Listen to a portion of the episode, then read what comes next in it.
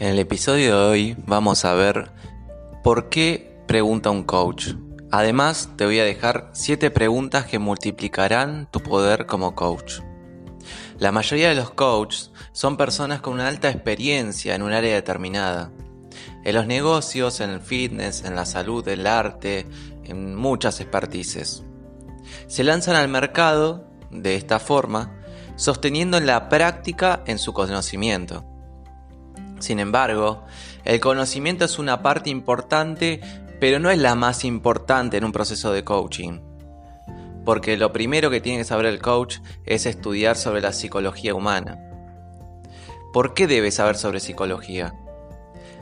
La razón es muy simple, porque cuando una persona contrata a un coach, en la mayoría de los casos esa persona sabe lo que tiene que hacer, sin embargo no lo está haciendo. El problema principal no es el conocimiento, el problema principal es la psicología de la persona o del cliente. Justamente el poder del más grande que tiene el coach es llevar al cliente en un proceso de reflexión y transformación del pensamiento a través de estas preguntas. ¿Y por qué preguntamos? Porque es la herramienta más poderosa para activar el proceso de reflexión del cliente y lograr que él o ella lleguen a las conclusiones necesarias.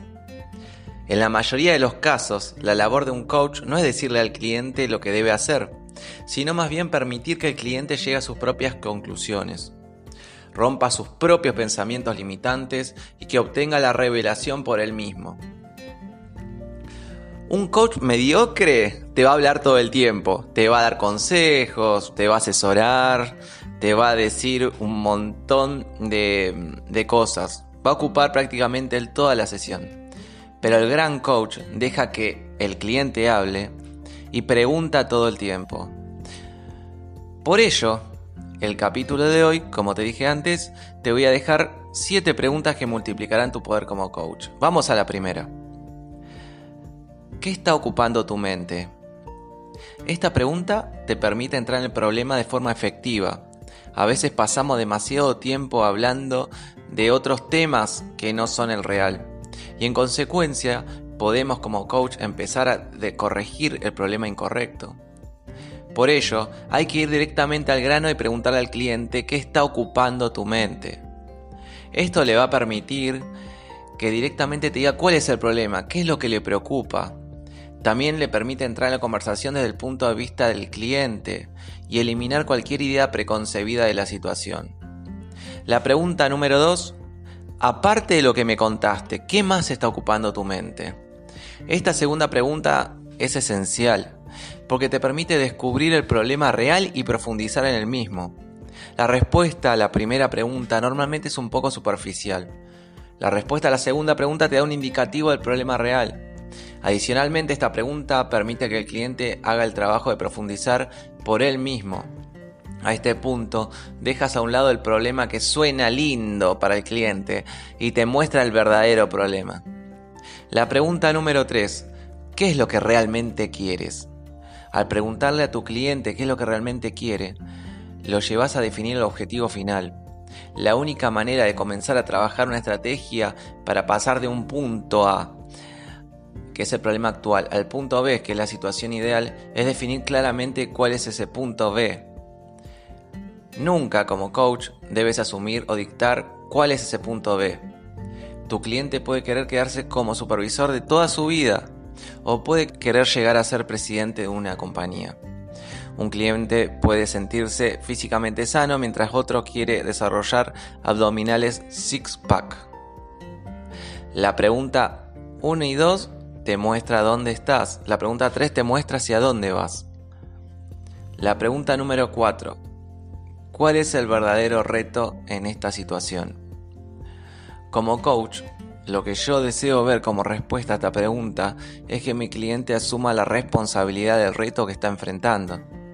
Si el cliente al responderme me da una lista de excusas o culpa a otras situaciones externas, hay que buscar llevarlo a un proceso de reflexión donde pueda comprender que hasta que no asuma la responsabilidad del lugar donde se encuentra el punto A, nunca podremos comenzar a caminar hacia el punto B.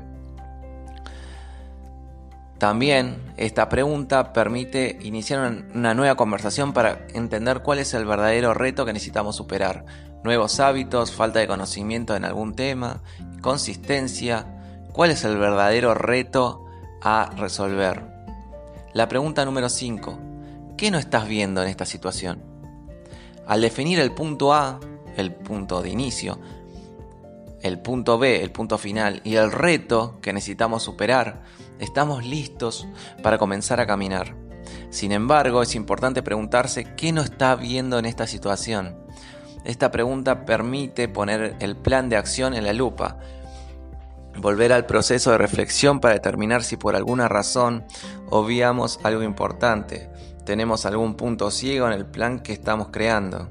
Por ejemplo, en los negocios muchas veces ejecutamos planes de acción sin pensar cómo reaccionaría la competencia y pensamos que las condiciones del mercado se mantendrán de la misma forma que cuando definimos nuestro plan. Si bajas tus precios, ¿qué pasaría si tu competencia te sigue y baja los precios aún más? ¿Estás dispuesto a destruir tu margen de utilidad y continuar en la, en la batalla por participación de mercado?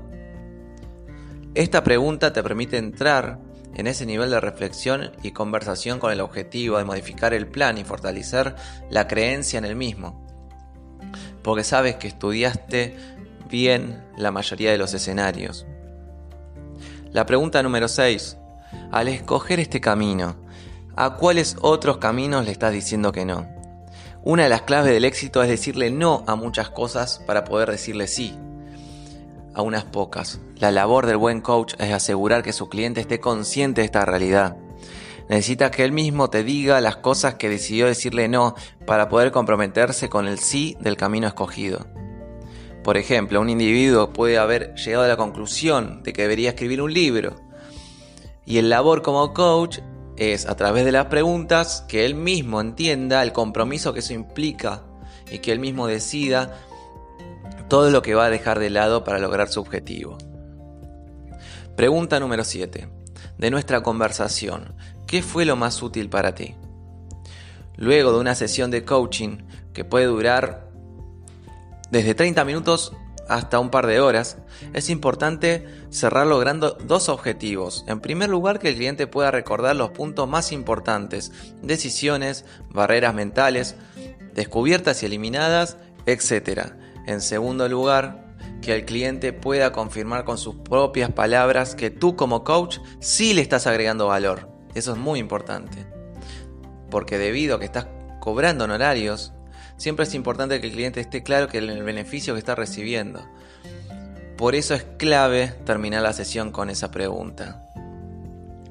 Así que bueno, estas fueron las siete preguntas poderosas para mm, hacer un proceso de coaching. Espero que les haya gustado, lo pueden utilizar. Y bueno, como siempre, cualquier retroalimentación a aquino.raul.gmail.com.